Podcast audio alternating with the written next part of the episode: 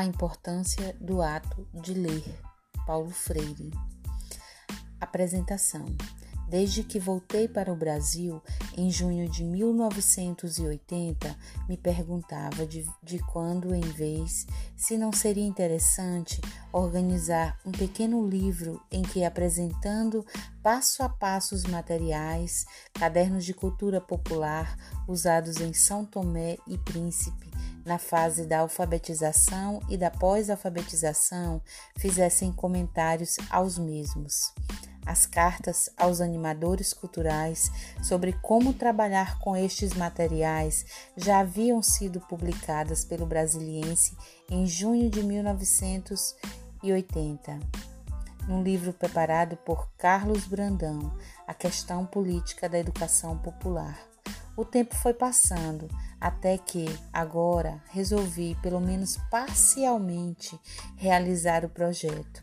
Ao acrescentar ao último artigo deste pequeno livro uma parte que não havia no original publicado no ano passado pela Harvard Educational Review, em que comento os cadernos de exercícios Praticar para Aprender e o segundo caderno de cultura popular, empregados em São Tomé e Príncipe, no programa de educação de adultos. Creio finalmente que os três textos que aparecem no livro têm que ver um com o outro na sua temática. São Paulo, maio de 1982, Paulo Freire. Capítulo 1 A importância do ato de ler. Rara tem sido a vez, ao longo de tantos anos de prática pedagógica, por isso política, em que me tenho permitido a tarefa de abrir, de inaugurar ou de encerrar encontros ou congressos. Aceitei fazê-la agora, de maneira, porém, menos formal possível. Aceitei vir aqui para falar um pouco da importância do ato de ler me parece indispensável, ao procurar falar de tal importância, dizer algo do momento mesmo que me preparava para aqui estar hoje, dizer algo do processo em que me inseri enquanto ia escrevendo esse texto que agora leio, processo que envolvia uma compreensão crítica do ato de ler que não se esgota na decodificação pura da palavra escrita ou da linguagem escrita, mas que se antecipa e se alonga na inteligência do mundo. A leitura do mundo precede a leitura da palavra, daí que a posterior leitura desta não possa prescindir da continuidade da leitura daquele. Linguagem e realidade se prendem dinamicamente. A compreensão do texto a ser alcançada por sua leitura Crítica implica a percepção das relações entre o texto e o contexto. Ao ensaiar e escrever sobre a importância do ato de ler, eu me senti levado e até gostosamente a reler momentos fundamentais de minha prática, guardados na memória desde as experiências mais remotas da minha infância, da minha, da minha adolescência, de minha mocidade, em que, minha, em que a compreensão crítica da importância do ato de ler se veio em mim constituindo. Ao escrevendo esse texto, ia tomando distância dos diferentes momentos em que o ato de ler se veio dando na minha experiência existencial. Primeiro, a leitura do mundo, do pequeno mundo em que me movia, depois, a leitura da palavra, que nem sempre, ao longo da minha escolarização, foi a leitura da palavra mundo. A retomada da infância distante, buscando a compreensão do meu ato de ler, o mundo particular em que me movia e até onde não sou traído pela memória, me é absolutamente significativa. Neste esforço a que me vou entregando, recrio e revivo no texto que escrevo a experiência vivida no momento em que ainda não li a palavra. Me vejo então na casa mediana em que nasci, no Recife, rodeada de árvores, algumas delas como se fosse gente, tal a intimidade entre nós. A sua sombra brincava em seus galhos mais dóceis. À minha altura, eu me experimentava em riscos menores, que me preparavam para os riscos e aventuras maiores. A velha casa, seus quartos, seu corredor, seu sótão, seu, seu terraço, o sítio das avencas de minha mãe, o quintal amplo em que se achava, tudo isso foi o meu primeiro mundo. Nele engatinhei, balbuciei, me pus de pé, andei, falei. Na verdade, aquele mundo especial se dava a mim como o mundo de minha atividade perceptiva, por isso, mesmo com o mundo de minhas primeiras leituras, os textos, as palavras, as letras daquele contexto em cuja percepção Rio experimentava, e quanto mais o fazia, mais aumentava a capacidade de perceber, se encarnavam numa série de coisas, de objetos, de sinais, cuja compreensão eu ia aprendendo no meu trato com eles e nas relações com meus irmãos mais velhos e com meus pais.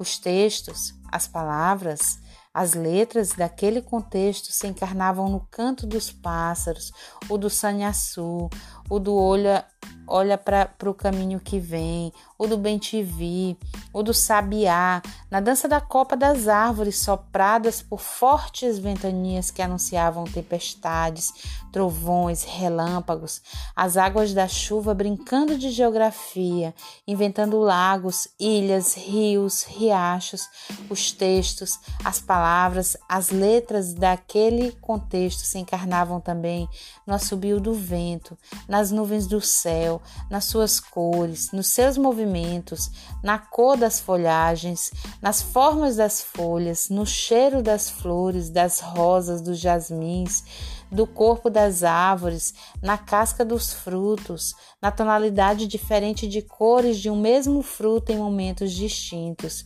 o verde da manga espada verde, o verde da manga espada inchada, o amarelo esverdeado da mesma manga amadurecendo, as pintas negras da manga, mas além de madura, a relação entre estas cores, o desenvolvimento do fruto, a sua resistência, a nossa manipulação e o seu gosto. Foi nesse tempo, possivelmente, que eu, fazendo e vendo fazer, aprendi a significação da ação de amolegar.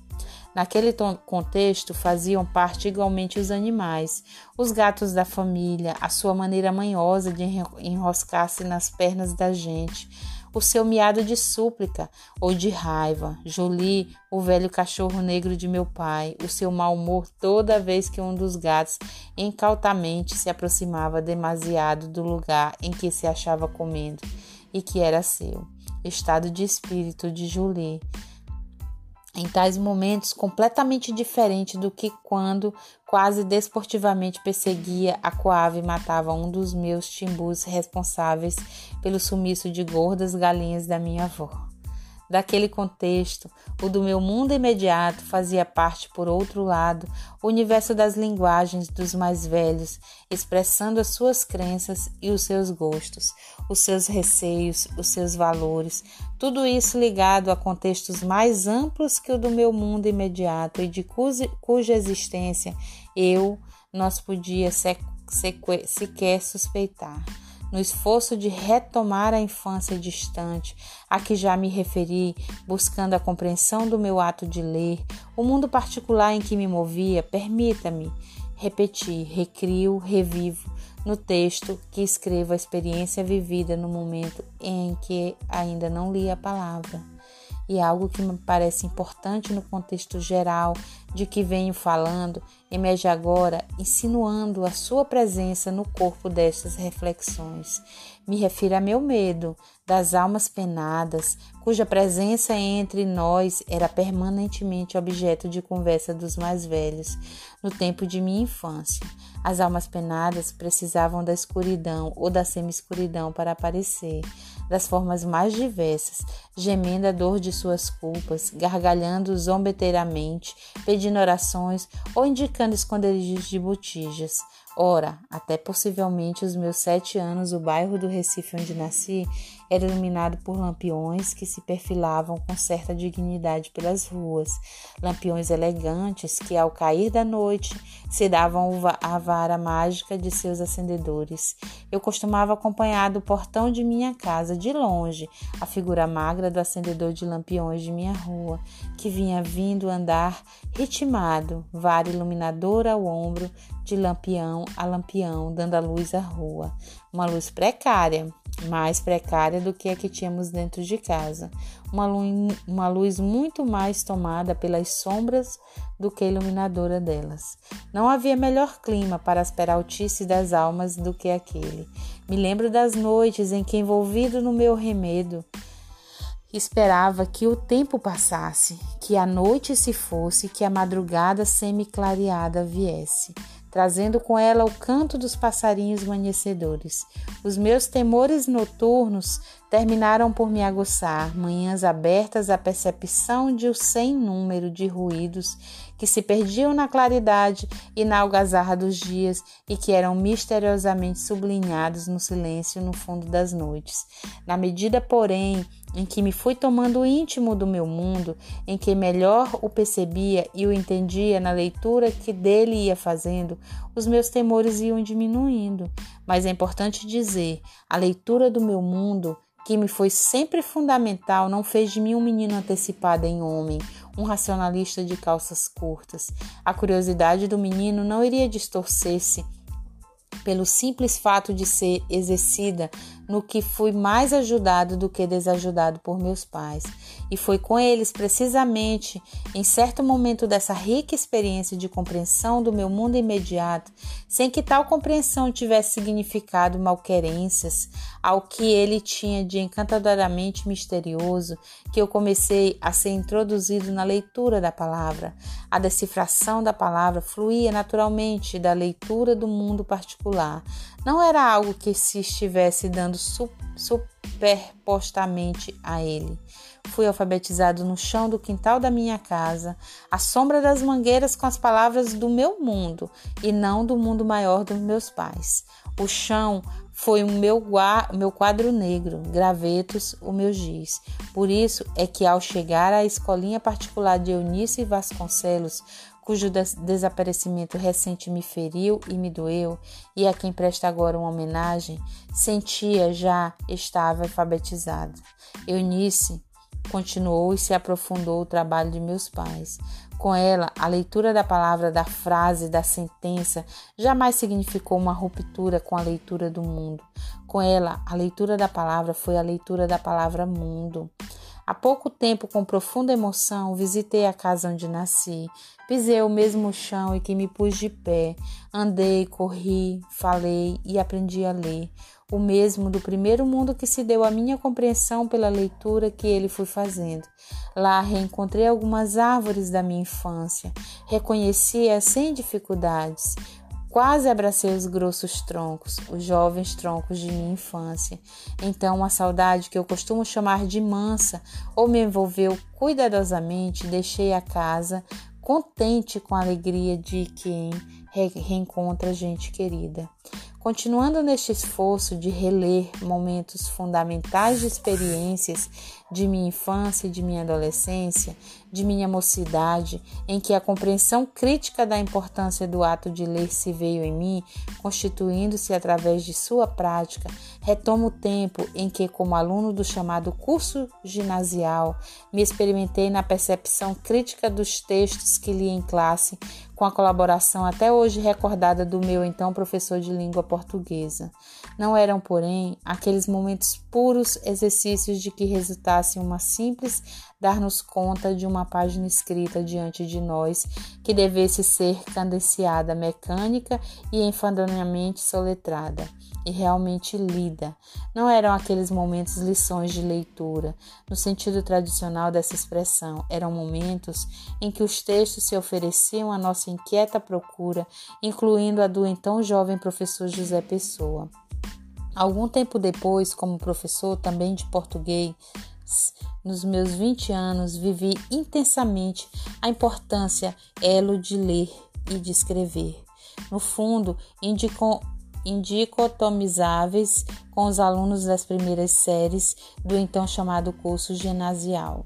A regência verbal, a sintaxe da concordância, o problema da crase, o sinclitismo pronominal, nada disso era reduzido por mim a tabletes de conhecimentos que devessem ser engolidos pelos estudantes. Tudo isso, pelo contrário, era proposto à curiosidade dos alunos, de maneira dinâmica e viva, no corpo mesmo de textos, ora de autores que estudávamos, ora deles próprios, como objetos a serem desvelados e não como algo parado, cujo perfil eu descrevesse. Os alunos não tinham que memorizar mecanicamente a descrição dos objetos, mas aprender a significação profunda. Só aprendendo-a seriam capazes de saber, por isso, de memorizá-la e de fixá-la. A memorização mecânica da descrição do elo não se constitui-se em conhecimento do objeto por isso é que a leitura de um texto, tomado como pura descrição de um objeto, é feito no sentido de memorizá-la. Nem é real leitura, nem dela, portanto, resulta o conhecimento do objeto do que o texto fala. Creio que muito de nossa insistência enquanto professoras e professores em que os estudantes leiam num semestre um sem número de capítulos de livros reside na compreensão errônea que às vezes temos do ato de ler. Em minha andarilhagem pelo mundo, não foram poucas as vezes que os jovens estudantes me falaram de suas lutas, as voltas com as extensas bibliografias, a serem muito mais devoradas do que realmente lidas ou estudadas. Verdadeiras lições de leituras, no sentido mais tradicional dessa expressão, a que se achavam submetidos em nome de sua formação científica, de que deviam prestar contas através do famoso controle de leitura.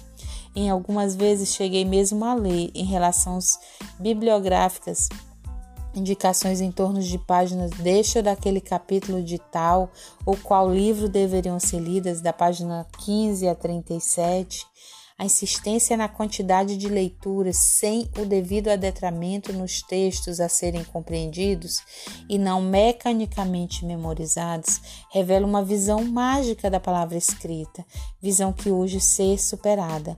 A mesma ainda, se encarnada desde outro ângulo, que, que se encontra, por exemplo, em quem escreve, quando identifica a possível qualidade do seu trabalho ou não com a quantidade de páginas escritas. No entanto, um dos documentos filosóficos mais importantes de que dispomos, as teses sobre Febel de Marx, tem apenas duas páginas e meia.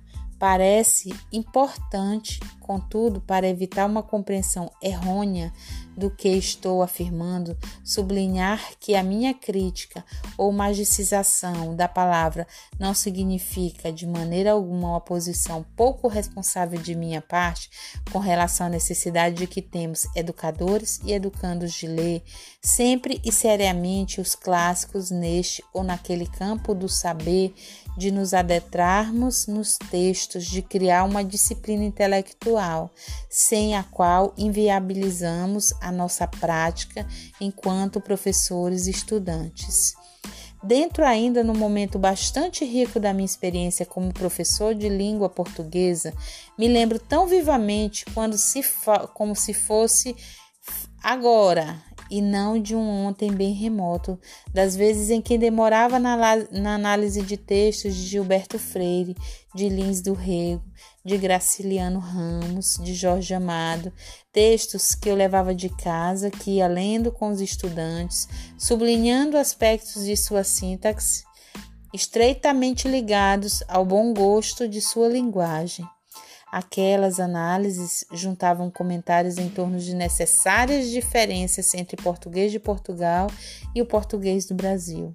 Vem tentar deixar claro neste trabalho em torno da importância do ato de ler, e não é demasiado repetir agora que meu esforço fundamental vem sendo o de explicitar como em mim aquela importância vem sendo destacada, e como se eu estivesse fazendo a arqueologia da minha compreensão do complexo do ato de ler ao longo da minha experiência existencial.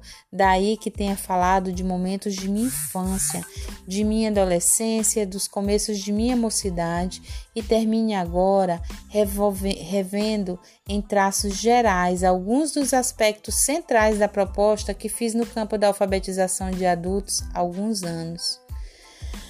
Inicialmente, me parece interessante reafirmar que sempre vi a alfabetização de adultos como um ato político e um ato de conhecimento. Por isso, como um ato criador para mim, seria impossível engajar-me num trabalho de memorização mecânica dos ba, bebi, bobu, dos lá, leli, lolu, daí que também não pudessem reduzir a alfabetização ao ensino puro da palavra, das sílabas ou das, das letras. Ensino em cujo processo o alfabetizador fosse enchendo com suas palavras as cabeças supostamente vazias dos alfabetizandos. Pelo contrário, enquanto ato de conhecimento e ato criador, o processo de alfabetização tem no alfabetizando o seu sujeito, o fato de ele necessitar da ajuda do educador, como ocorre em qualquer relação pedagógica, não significa dever a ajuda do educador anular a sua criatividade e a sua responsabilidade na construção de sua linguagem escrita e na leitura desta linguagem. Na verdade, tanto o alfabetizador quanto o alfabetizando, ao pegarem, por exemplo, um objeto como laço agora com o que tenho entre os dedos, sentem o objeto, percebem o objeto sentindo e são capazes de expressar verbalmente o objeto, sentido e percebido. Como eu, o analfabeto é capaz de sentir a caneta, de perceber a caneta e de dizer caneta. Eu, porém, sou capaz de não apenas sentir a caneta, de perceber a caneta, de dizer a caneta, mas também de escrever caneta e, consequentemente, ler caneta. Alfabetização é a criação ou a montagem de expressão escrita da expressão oral. Essa montagem não pode ser feita pelo educador para ou sobre alfabetizando.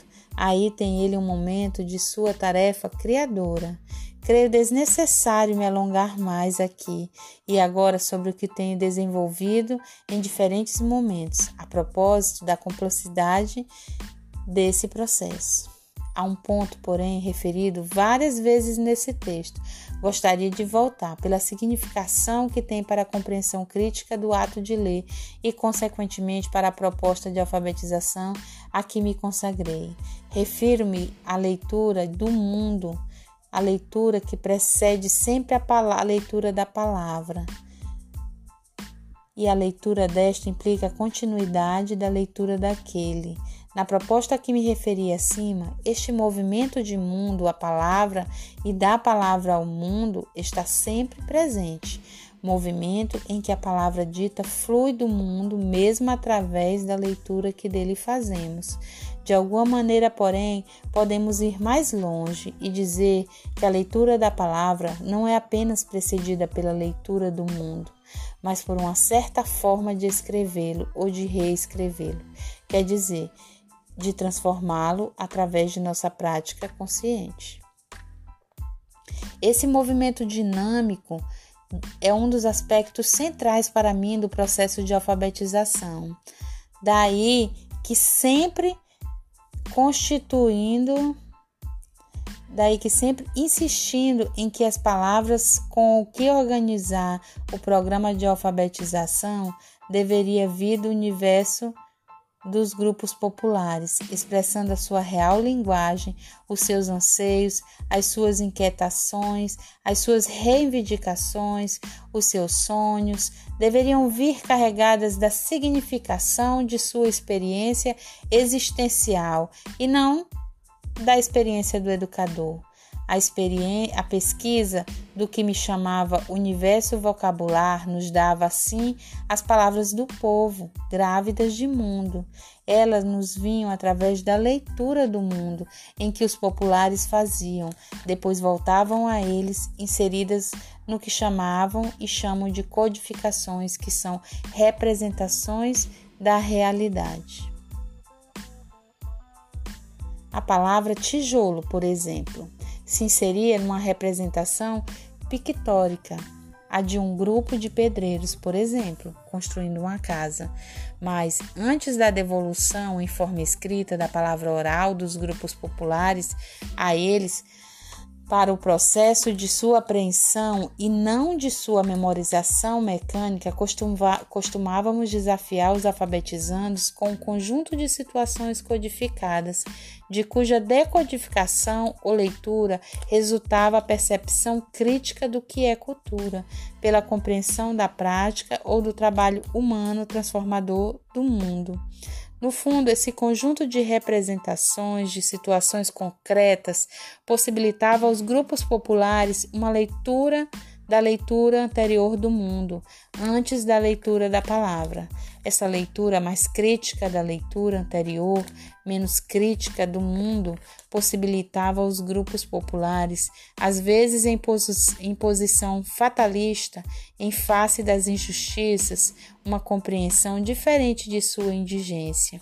É nesse sentido que a leitura crítica da realidade, dando-se num processo de alfabetização ou não, e associado sobretudo a certas práticas claramente políticas, de mobilização e de organização pode constituir-se no instrumento para que Gransky chamaria de ação contra-hegemônica.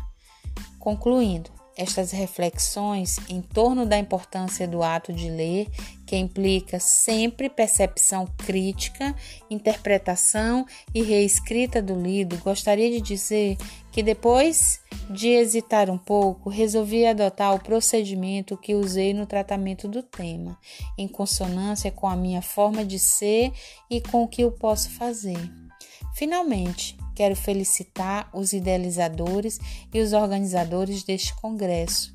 Nunca, possivelmente, temos necessitado tanto de encontros como agora. Paulo Freire, 12 de novembro de 1981.